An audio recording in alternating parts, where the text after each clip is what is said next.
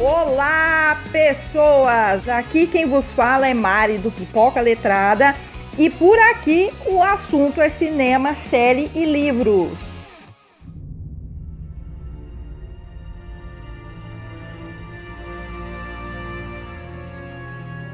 Hoje eu comecei a ler Serial Killers, Amigos Virtuais, Assassinos Reais, publicado por aqui pela editora Darkside, dos autores R.J. Parker e J.J. Slate. E já nos primeiros capítulos eu percebi que seria matéria aqui para o podcast, porque são assuntos de assassinatos e tentativas de qualquer coisa ruim contra seres humanos através ali do ato da internet. Então são coisas que acontecem e que a gente não sabe, não tem noção do perigo que muitas vezes a gente sofre é, às vezes, num encontro na internet, que você está tentando se relacionar com alguém, é, você imagina que a pessoa é uma coisa e de repente a pessoa é um psicopata, um louco, um assassino, um estuprador e você não tem noção. Você faz uma compra na internet, quantas pessoas não fazem compra pela internet e acabam sendo enganadas, acabam tendo o número do cartão furtado e, e clonado por ter feito essa compra sem ter certeza se a loja que a pessoa comprou é, é idônea. É, são vários tipos de situações.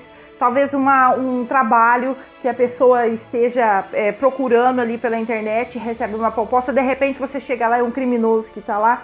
Então são riscos reais que as pessoas passam e que eu percebi que tem aqui nos primeiros capítulos do livro e no decorrer do livro eu vou estar tá trazendo as histórias mais interessantes e que eu vou dar o nome de Mentes Sombrias, tá? Vai ser tudo sobre serial killers. Eu tenho a coleção da Dark Side, que eu tenho Serial Killers Anatomia do Mal, tenho é, Louco Cruel, Made in Brasil e também tenho esse aqui, Serial Killers Amigos Virtuais Assassinosreais.com. Então vou começar agora com um caso que eu escolhi, que é o Canibal de Rottenburg, Herman Miles. Ele era um cara louco que eu vou estar tá contando para você agora a história de Herman Miles e do homem que infelizmente acabou cruzando o caminho dele. Você já percebeu como a internet tem facilitado nossas tarefas do dia a dia? E que com apenas alguns cliques você acaba comprando roupas, sapatos, livros, filmes e manda entregar uma refeição deliciosa na porta de sua casa. Mas, para Hermin Miles, a internet era para encomendar um tipo incomum de comida: carne humana.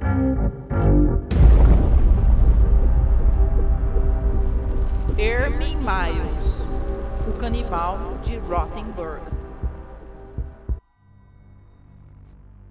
Eu vou contar um pouco de como foi a infância de Hermin Miles. Ele nasceu em 1 de dezembro de 1961 em Rothenburg, na Alemanha, mas seus pais não davam importância para sua existência e ele se sentiu um tanto solitário.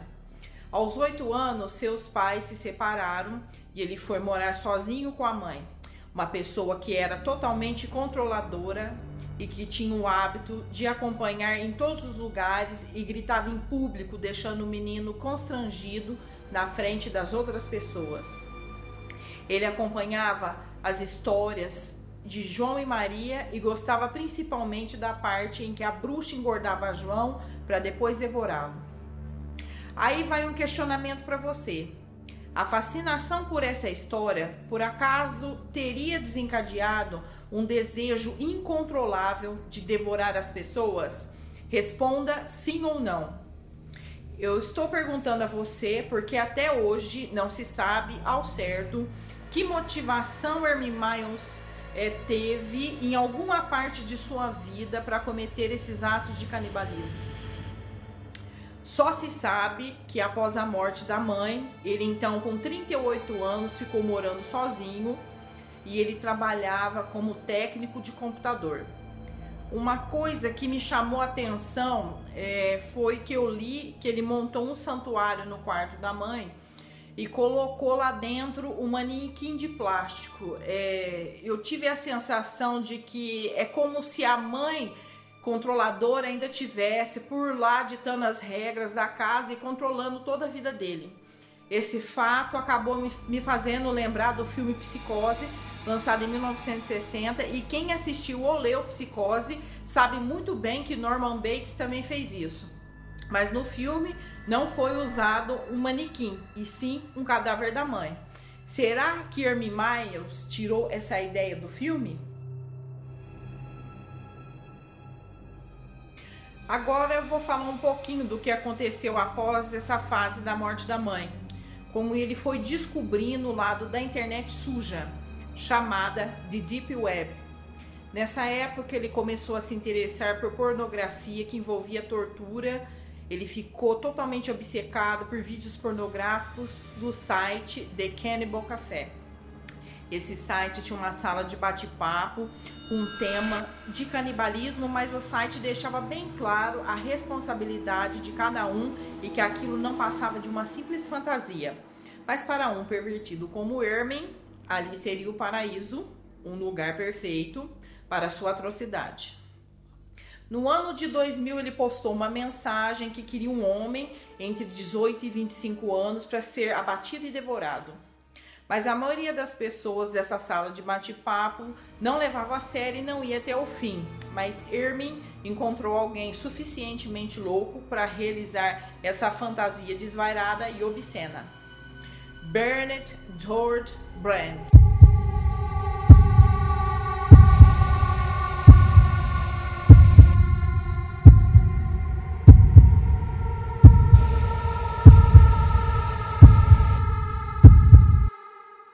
Sob o encontro dos dois, Bernett entrou em contato voluntariamente com Hermin e disse: Eu me ofereço a você e deixarei que se sacie do meu corpo ainda vivo. Nos dias seguintes, é, trocaram diversas mensagens e discutiram o que ele deveria fazer em seguida com o corpo. Bernett deu a sugestão de que seu crânio poderia servir como cinzeiro e Hermie confessou que seria a primeira vez que ele estaria fazendo isso. Dia do assassinato. As cenas que eu vou descrever agora, do dia 9 de março de 2001, foram todas filmadas com uma câmera de vídeo do assassino, para que ele revesse por diversas vezes e se excitasse com a sua atrocidade. Bernett foi para a casa de Ermin e lá fizeram sexo e depois disso ele foi drogado com pílulas para dormir e álcool e em seguida Ermin tentou arrancar o pênis de Bernett com os dentes mas não conseguiu. Então a vítima colocou seu próprio órgão genital sobre a mesa para que Herme decepasse com uma faca. Depois tentaram comer o órgão cru e não conseguiram porque estava borrachudo. Então a loucura foi mais além. E é com grande nojo que eu te conto que resolveram fritar o órgão genital na panela, misturado com sal, alho e pimenta, para depois jantá-lo mas deixaram queimar o prato e acabaram jogando para o cachorro. Bernett já havia perdido a consciência, então Armin o colocou na banheira e lá ele ficou aproximadamente 10 horas. Finalmente a vítima foi golpeada por diversas vezes no pescoço até morrer. Mas a morte não foi o fim. O canibalismo. Hermin pendurou sua vítima num gancho e começou a desmembrá-lo até conseguir separar tudo em pequenos pedaços que foram armazenados num freezer para serem consumidos aos poucos ao longo de 10 meses. Mas o predador, já quase sem carne e com o freezer vazio, resolveu caçar de novo. Usou os mesmos argumentos que fizeram Burnett aceitar sua proposta mas caiu na besteira de acrescentar detalhes mórbidos do último ocorrido. E o jovem reportou à polícia em 11 de dezembro de 2002. A polícia fez uma busca e encontraram restos mortais e o vídeo que registrava o assassinato de Bernard George Brands. O julgamento ocorreu em 2004 de uma forma muito polêmica e de grande repercussão pelo fato de ele estar sendo condenado por ter atendido o desejo de um homem que queria ser devorado. Sua pena foi de oito anos e meio por homicídio culposo. Mas não parou por aí. Em 2006, houve um novo julgamento que condenou novamente Irmin e o destaque foi para o argumento da promotoria que deu a motivação por desejos sexuais violentos, filmando a vítima que estava drogada e que este não tinha condições nenhuma de tomar qualquer tipo de decisão. O argumento foi tão forte que Herme foi condenado à prisão perpétua por homicídio doloso quando há intenção de matar. Nessa história estranha, a vítima teve ou não teve sua parcela de culpa? Ou estava simplesmente drogada e não sabia o que estava fazendo? Será que Bernard sofreu algum tipo de problema e que realmente queria morrer? Porque a gente sabe que ninguém em sã consciência se ofereceria para ser morto. Hermie Miles, um homem com a vida solitária, que gostava de histórias de João e Maria, idolatrava um manequim que ficava no santuário dentro do quarto de sua mãe morta. Um homem com desejos sexuais violentos agregados a atos de canibalismo. Ele drogou, matou e devorou a carne de sua vítima até quase seu último pedaço. Hermie Miles é uma pessoa de mente sombria.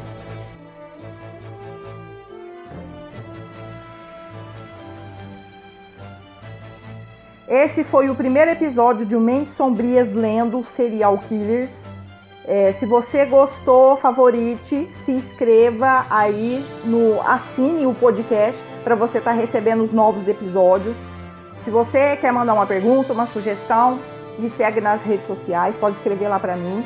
Vou te passar agora no meu Twitter, que é @pipoca_letrada.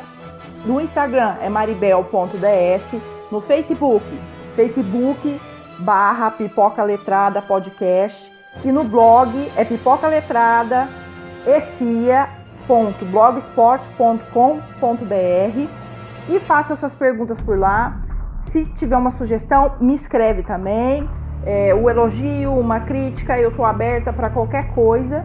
Eu quero que esse podcast chegue para muita gente, não só falar de filmes, é, cinema, literatura, livros e séries, indicação e, e crítica, e fazer resenha. Eu quero que esse podcast seja também de utilidade para outras pessoas, para que sirva de exemplo e de alerta para todo mundo. Um beijo da Mari e até o próximo podcast. Bye bye, everybody!